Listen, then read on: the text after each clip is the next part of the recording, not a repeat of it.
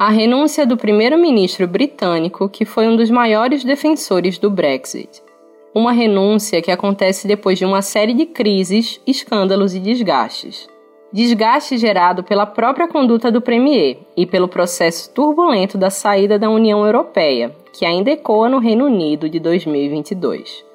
Eu sou a Suzana Souza e esse é o Durma com Essa, o podcast de notícias do Nexo.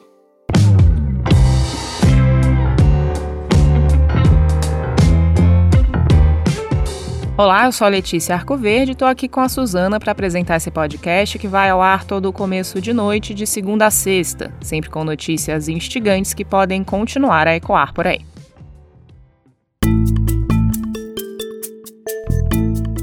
Quinta-feira, 7 de julho de 2022.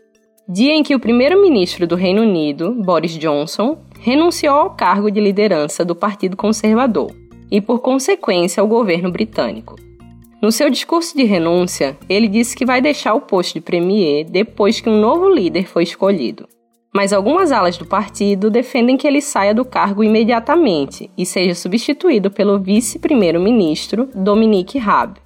O nome do sucessor deve ser escolhido numa eleição interna do partido. It is clearly now the will of the Parliamentary Conservative Party that there should be a new leader of that party and therefore a new Prime Minister. And I've agreed with Sir Graham Brady, the chairman of our backbench MPs, that the process of choosing that new leader should begin now. Esse que você ouviu foi o Boris Johnson no discurso de renúncia nessa quinta, em frente à sede do governo britânico. Ele disse que a vontade do Partido Conservador claramente é ter um novo líder e que o processo de escolha desse novo nome começa hoje. Ele falou ainda que nomeou um gabinete para continuar servindo até o novo primeiro-ministro assumir o seu lugar. A queda de Boris Johnson acontece após um misto de escândalos e desgastes internos. Nos últimos dias, mais de 50 membros do Partido Conservador entregaram seus cargos no governo. Até a quarta-feira, Johnson dizia que não iria deixar a função, mesmo com a debandada de aliados. Mas um dia depois ele acabou cedendo à pressão. O estopim da crise aconteceu após a nomeação do assessor Chris Pincher para um cargo no governo. Pincher tem um histórico de acusações de assédio sexual. As primeiras autoridades a saírem da administração em protesto foram os ministros da Saúde, Sajid Javid, e o das Finanças, o Rishi Sunak. Depois deles, uma série de outros parlamentares também renunciaram a postos no governo. Na monarquia parlamentarista britânica, o primeiro-ministro é o chefe do governo e pode perder o cargo a qualquer momento. Tudo depende da decisão dos membros do parlamento da base governista, que avaliam se um premier perdeu as condições políticas para governar. As eleições no Reino Unido funcionam de um jeito diferente das eleições brasileiras. Nas eleições gerais britânicas, o primeiro-ministro não é eleito diretamente pelo povo. Os eleitores são convidados a escolher um representante para o seu distrito eleitoral, que são 650 no total. Cada um dos distritos seleciona o seu representante no parlamento. O voto não é obrigatório. Qualquer pessoa com 18 anos ou mais pode votar para a escolha dos membros do parlamento, desde que esteja registrada e seja um cidadão britânico ou cidadão qualificado da Commonwealth, a comunidade britânica que reúne antigas colônias. Os candidatos com mais votos são eleitos representantes do distrito e aí viram membros do parlamento. Eles não precisam estar vinculados a um partido político, mas isso é raro. As últimas eleições gerais do Reino Unido aconteceram em dezembro de 2019. As próximas estão marcadas para janeiro de 2025. Quanto aos partidos, no parlamento eles se dividem obrigatoriamente em dois blocos: o da situação, que é aquele do governo atual, e o da oposição. Os dois principais partidos são os conservadores, chamados de Tories, e os trabalhistas, chamados de Labour. Até esta quinta-feira, Boris Johnson era o representante dos Tories, partido que lidera o Reino Unido há 12 anos. Foi justamente o partido de Johnson que pressionou o primeiro-ministro para a renúncia. Essa pressão não é de agora. Em junho, ele passou por um voto de desconfiança. Esse procedimento é um instituto próprio das democracias parlamentaristas, como a do Reino Unido, é uma espécie de processo pelo qual os parlamentares da situação, no caso os conservadores, votam para decidir se o atual primeiro-ministro ainda tem condições políticas de se manter no governo. Johnson teve um resultado positivo nesse voto, mas a pressão continuou e ficou insustentável quando os dois ministros decidiram renunciar. Javid e Sunak são figuras de peso que nutrem planos próprios na política. Os dois são cotados como possíveis candidatos à sucessão de Johnson. Além do desgaste interno da nomeação de Pincher, Johnson também vinha lidando com escândalos envolvendo seu governo, como o chamado Partygate, o escândalo das festas. Foi justamente o Partygate que levou à votação do voto de desconfiança. O primeiro-ministro britânico teve que explicar o fato de ter promovido, participado e tomado ciência de pelo menos 15 festas protagonizadas por membros do seu gabinete. Esses encontros violaram as normas de lockdown durante a pandemia da Covid-19. Mesmo após as festas virem à tona, Johnson ainda tentou esconder e minimizar a gravidade dos eventos, que incluíram relatos de bebidas alcoólicas no ambiente de trabalho e até brigas. Após o episódio, uma pesquisa da YouGov, de janeiro deste ano, apontou que 72% da população do Reino Unido desaprovavam o governo de Johnson.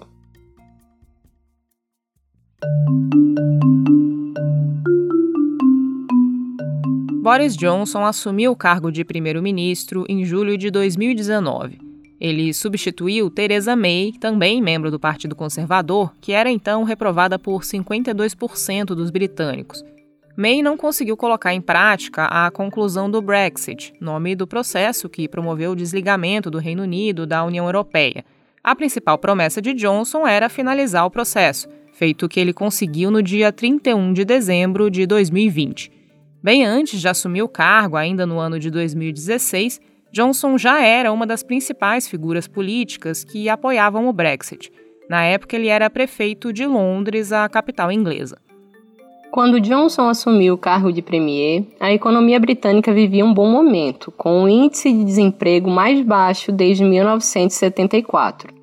Num período anterior à pandemia da Covid-19 e à guerra na Ucrânia, o medo da recessão pairava justamente devido às turbulências do Brexit que, apesar de ter sido aprovado por pouco mais de metade da população, não encontrou um terreno tranquilo para se concretizar. Os embates diante da saída da União Europeia foram vários e envolveram desde questões econômicas e políticas até controvérsias culturais. E passados dois anos e meio da sua conclusão, o Brexit ainda tem pendências importantes. A principal delas é sobre a situação da Irlanda do Norte, o país é membro do Reino Unido, junto com Escócia, País de Gales e Inglaterra, e como tal não faz mais parte da União Europeia. O problema aí é que a Irlanda do Norte faz fronteira com a República da Irlanda, um país independente que segue sendo membro da União Europeia. Para que haja a divisão entre os dois blocos, do Reino Unido e da União Europeia, seria necessária a criação de uma fronteira física entre as duas Irlandas. Isso para fazer um controle do tráfego de pessoas e mercadorias. Só que a fronteira é politicamente sensível, porque os dois países fazem parte da mesma ilha e já tem um histórico de problemas relacionados às divisões entre unionistas, formados pelos norte-irlandeses, e pelos independentistas da República da Irlanda. Além desse imbróglio irlandês, existe a questão da Escócia. A primeira-ministra do país, Nicola Sturgeon, quer que a Escócia deixe de fazer parte do Reino Unido e volte à União Europeia. Diferente do resto do Reino Unido, a Escócia votou contra o Brexit, com 62% da população reprovando a saída do bloco europeu. Em 2021, o PIB, o produto interno bruto do Reino Unido, cresceu 7,5%, um resultado melhor que o da União Europeia. Mas isso foi em cima de uma queda histórica de mais de 9% no primeiro ano da pandemia, 2020, um dos maiores tombos entre países ricos. Em 2022, uma das principais preocupações econômicas no Reino Unido é a inflação. Em abril, o índice disparou para 9%, um recorde em 40 anos, essencialmente devido aos preços da energia, o que aumenta o custo de vida. Essa alta nos preços da energia tem relação com a guerra na Ucrânia e os problemas econômicos que o conflito no leste europeu provoca nos países do resto do continente, a Rússia, que sofre uma série de sanções, é uma grande fornecedora de energia para o território europeu. O preço do gás ficou 10 vezes mais caro na Europa do que um ano atrás, segundo a OCDE. O custo do petróleo quase dobrou no mesmo período. Além do Brexit, o mandato de Johnson foi marcado pela pandemia da Covid-19. A estratégia dele com a doença foi errática.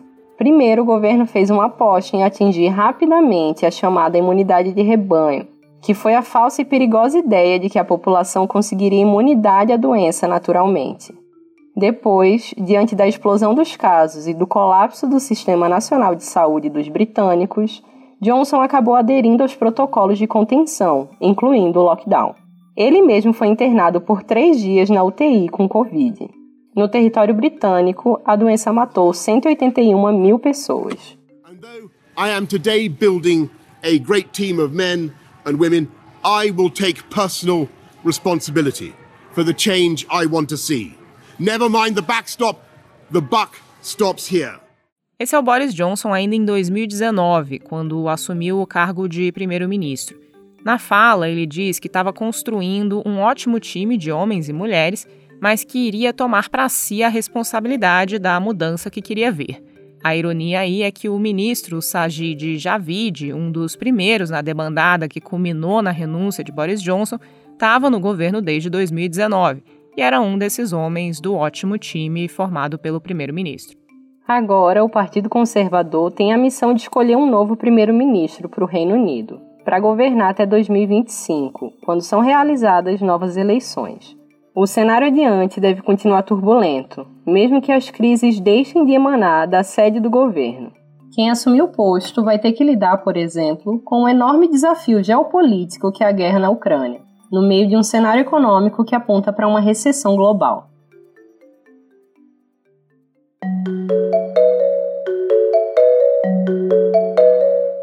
O repórter especial João Paulo Charlot explica agora como funciona a votação interna que vai escolher o sucessor do Boris Johnson no Reino Unido. Olá, ouvinte. Olá, amigos do Durma com essa. Assim que o primeiro-ministro do Reino Unido, Boris Johnson, anunciou que ia renunciar na manhã dessa quinta-feira, surgiram pelo menos 10 nomes de possíveis sucessores para ele. Entre os mais cotados estão o ex-ministro da Saúde, Sajid Javid, o ex-ministro das Finanças, Rishi Sunak, e o atual ministro da Defesa, Ben Wallace. A temporada de balões de ensaio e de especulações foi aberta, mas a decisão só deve sair mesmo das urnas, Havendo mais de um interessado no cargo, a escolha do sucessor acaba acontecendo por meio de uma eleição interna no Partido Conservador, que pode ter até três turnos. Em princípio, qualquer membro do partido que tenha o apoio de pelo menos dois parlamentares da legenda pode se candidatar. No primeiro turno, ficam de fora os candidatos que não receberem um mínimo de 5% dos votos. No segundo turno, caem os candidatos que não receberem pelo menos 10% dos votos. Nessas duas primeiras votações, só participam como eleitores os 358 membros do partido que têm cargos como deputados atualmente na Câmara dos Comuns, que é o equivalente à Câmara dos Deputados no Reino Unido. Depois dessas duas etapas, a votação final é aberta para a participação de todos os membros do Partido Conservador, sejam eles deputados ou não. Aí são umas 200 mil pessoas. Nesse embate final, ganha simplesmente quem tiver mais votos. No fim, o vencedor vai até a Rainha da Inglaterra e recebe dela um pedido protocolar para que forme um novo governo. Como o Partido Conservador tem a maioria absoluta dos assentos, não existe muita dúvida de que o vencedor da eleição interna vai ser empossado. Em princípio, esse novo primeiro-ministro pode ficar no cargo até a próxima eleição parlamentar nacional, que está marcada para 2025, mas nada impede que o partido resolva trocar ele antes, como fez com Boris Johnson. Uma das vantagens do sistema britânico é justamente a de mudar as peças para que o sistema siga operando.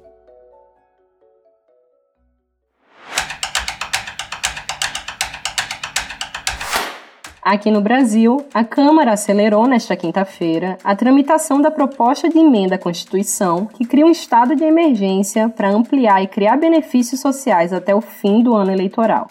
Há três meses da votação em outubro, o governo Bolsonaro tem pressa para que a PEC entre em vigor e os valores possam começar a ser pagos o mais rápido possível. O redator, Marcelo Rubissec, escreveu sobre a proposta. Marcelo, quais são os impactos sociais da medida? Acho que a gente precisa separar essa resposta em dois momentos, porque num primeiro momento o que deve acontecer é que realmente vai haver um apoio à população mais vulnerável. E a gente sabe que o Brasil está vivendo uma crise muito grave, com aumento da fome, da pobreza, da miséria. Então esse pacote, quando ele expande o Auxílio Brasil e o Auxílio Gás, ele está amparando as pessoas que nesse momento, além de tudo, estão tendo que enfrentar a inflação alta. Mas tem um detalhe que não é exatamente pequeno, que é o seguinte: as medidas do pacote elas vão até o dia 31 de dezembro de 2022. Pelo menos a princípio, então, elas deixam de valer quando virar o ano. E aí o grande questionamento feito por especialistas em políticas públicas é esse: o que, que acontece com quem recebe esses auxílios no ano que vem? Esse apoio do governo realmente vai cair de uma hora para outra, sendo que dificilmente a gente vai ter superado tudo isso até o dia 1 de janeiro? Inclusive, o que tem sido dito por especialistas é que, justamente por durarem só durante o período eleitoral, essas medidas podem ser consideradas eleitoreiras. E Marcelo, quais são os impactos fiscais da medida? Uma coisa importante desse pacote todo é que, para conseguir tirar ele do papel, o governo articulou para ser decretado um estado de emergência. A justificativa desse estado de emergência é a crise dos combustíveis, mas no fim dá para falar que é uma manobra, porque o estado de emergência ele abre caminho para o governo driblar a lei eleitoral, que impede o governo de aumentar ou criar gastos sociais em ano de eleição, e regras fiscais também, como o teto de gastos, que limita quanto o governo pode gastar por ano. Então, além do gasto com as medidas em si, de 41 bilhões de reais, mais ou menos, em 2022, tem outro impacto fiscal importante, que é, é mais um drible no teto de gastos.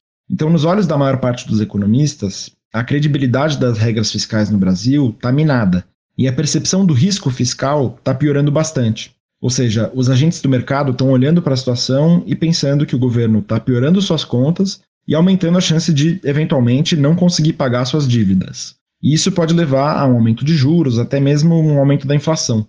Então, nesse sentido, do ponto de vista fiscal, os efeitos podem ser bem ruins. Esse texto do Marcelo você pode ler em nexojornal.com.br.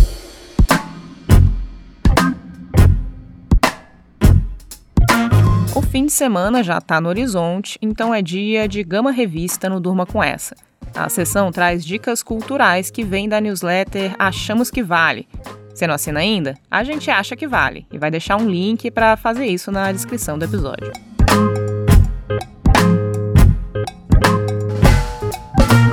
Olá, aqui é Isabelle Moreira Lima, editora da Gama Revista. Nessa semana a gente começa as nossas dicas com uma série, a segunda temporada do Pico da Neblina, que vai passar na HBO. A série imagina um Brasil pós-legalização da maconha, em que um traficante vê a sua atividade regularizada e é alçado à condição de empreendedor. Nessa segunda temporada, esse personagem, o Biriba, vê o passado da criminalidade bater a porta na figura do seu ex-patrão, um chefe do tráfico vivido pelo rapper Dexter. No elenco tá ainda o genial Daniel Furlan do Choque de Cultura. O grande Gilberto Gil faz 80 anos e a gente não para de comemorar. Para ler, a dica tem a ver com ele. É o lançamento de todas as letras compostas por ele ao longo da carreira. São mais de 400 letras de músicas escritas em 60 anos, reunidas agora nessa edição comemorativa, que é batizada de Todas as Letras. A organização é do Carlos Renó, as ilustrações inéditas são de Alberto Pita e os textos de Arnaldo Antunes e José Miguel Wisnik. Lançado pela Companhia das Letras, traz ainda centenas de comentários do próprio Gil sobre as composições. Também para ler, a gente indica um livro entrevista chamado Comer o Quê? Uma conversa entre um médico e um jornalista curioso sobre a boa alimentação. Ele é escrito pelo jornalista gastronômico Mark Beachman, que já foi do New York Times, e pelo médico David L. Katz, da Universidade de Yale. Os dois respondem a todo tipo de perguntas sobre comida que paira sobre as nossas cabeças. Tipo, café faz bem ou faz mal? O café da manhã é a refeição mais importante do dia mesmo ou dá para pular? Existe consumo de álcool saudável? E por aí vai. O texto é fácil e parece que a gente está conversando com eles, vale super a pena. Para ouvir, tem duas dicas. A primeira delas é o podcast da Rádio Novelo Tempo Quente, que fala sobre como de potência nós passamos a párea quando o assunto é clima. O podcast é apresentado pela jornalista ambiental Giovana Girardi e traz os atores por trás dos problemas ambientais do Brasil. Aborda questões como a produção de carvão mineral, o agronegócio e o desmatamento da Amazônia, entre outros.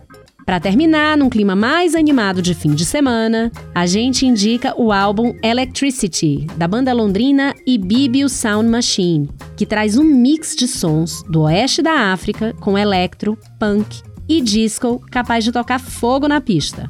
A produção é do Hot Chip. Por hoje é isso, mas na semana que vem eu volto com mais dicas para ler, ouvir, ir, fazer e assistir da Gama para você. Até lá!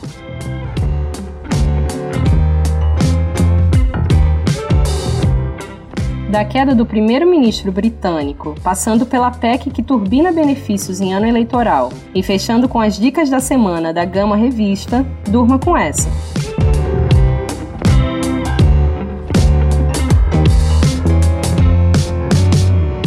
Com roteiro de Suzana Souza, produção de Letícia Arcoverde, participações de Marcelo Rubissec, João Paulo Charlot e Isabelle Moreira Lima e edição de áudio de Roberto Soares, termina aqui mais um Durma com essa. Amanhã, sexta-feira, é dia de extratos da semana. Eu trago para você um resumo das principais notícias dos últimos dias. Até lá!